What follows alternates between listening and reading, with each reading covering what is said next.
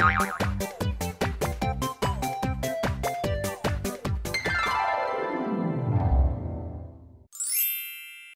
Hello，大家好，我是 Elsa。很多人啊会嫌弃自己的毛孔，总是希望毛孔可以再小一点。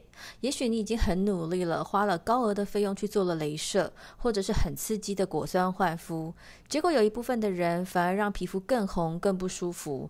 毛孔还没有变小，但是皮肤却搞得更糟糕了。难道除了花大钱讨皮痛之外，就没有别的办法了吗？如果你想知道答案，一定要好好的收听这一集哦。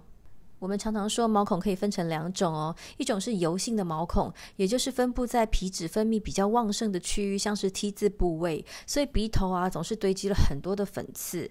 那油光跟粉刺过度的堵塞毛孔，就会让你拥有草莓鼻。即使你常常的去除粉刺，脸也洗得很干净，毛孔却还是很大。另外一种就是分布在鼻子两侧的两颊区域，这种毛孔呢，就算没有那么油腻，反而它却还是很明显。这种就是我们最不想要的，就是称为干燥跟老化型的毛孔。为什么呢？主要原因其实就是你的毛孔年纪到了，这听起来真的蛮残酷的，但是也是每个人都会遇到的现象。今天呢，我们就是要特地谈谈干燥跟老化的毛孔到底是怎么发生的。这就是我称为所谓的是大人的毛孔哦。很多人知道毛孔的形状要漂亮的话，靠的就是丰沛的胶原蛋白。所以呢，你就拼命的吃胶原蛋白，喝胶原蛋白，想要抗老化。但事实上呢，这都没有办法帮你快速的长出新的胶原蛋白。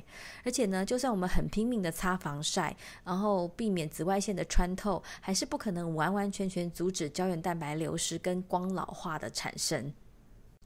随着年纪的增长啊，我们的皮肤的角质层会变得比较薄，比较没有保护性。所以，如果你拼命的想要花大钱刺激胶原蛋白去增生，但是你的角质层就是所谓外面的这个屏障啊，它已经产生了很多的破损或者是脂质的流失的话，你所花的努力其实都是白费的哦。所以呢，你要知道一件很重要的事情，就是角质层啊，它就是维持你皮肤的水分要充足，跟胶原蛋白不要流失太快的第一道关卡。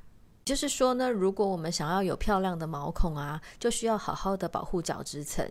就像是一些，比如说过度去角质啊，或者是太强烈的焕肤，或者是过度频繁的镭射，或者是使用过强的呃洗面乳跟卸妆产品，都是导致我们角质干燥的主要原因。接着就是胶原蛋白流失，然后毛孔松弛。所以你想要有漂亮的毛孔的形状的话，你一定要先搞定角质层，你要帮助它先恢复紧密度很高的状态。有的人会说啊，我每天都喷化妆水啊，我每天都擦玻尿酸，这样还不够吗？甚至我更先进一点，我每天都擦神经酰胺，这样总可以了吧？不是说神经酰胺就是角质层里面很重要的一种脂质吗？但是呢，你如果的毛孔粗大还不是太明显的话，这样做也许是很够了。但如果今天我们的毛孔已经非常的明显又干燥，然后又老化的话，我们需要的不只是擦进去的，我们还需要由内而外，就是主动的长出更多的神经酰胺，而且要增加角质的密合度才可以。那这样呢，就是要靠更好的保养品的成分跟配方才能达成。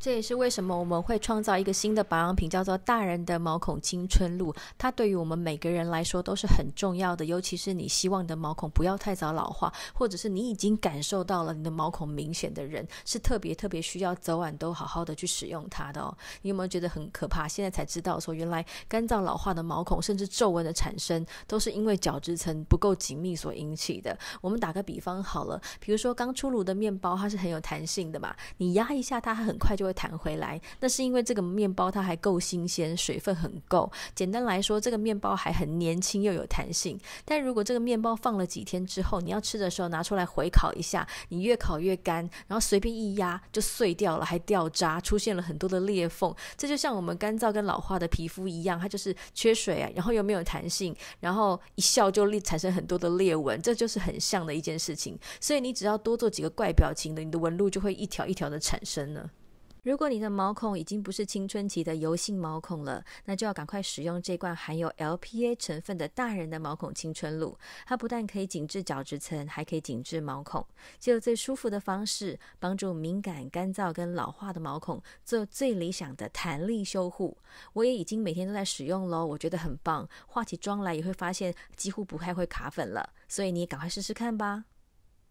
结论就是，想要有漂亮的毛孔，要先有密合度很高的角质层。你做对了吗？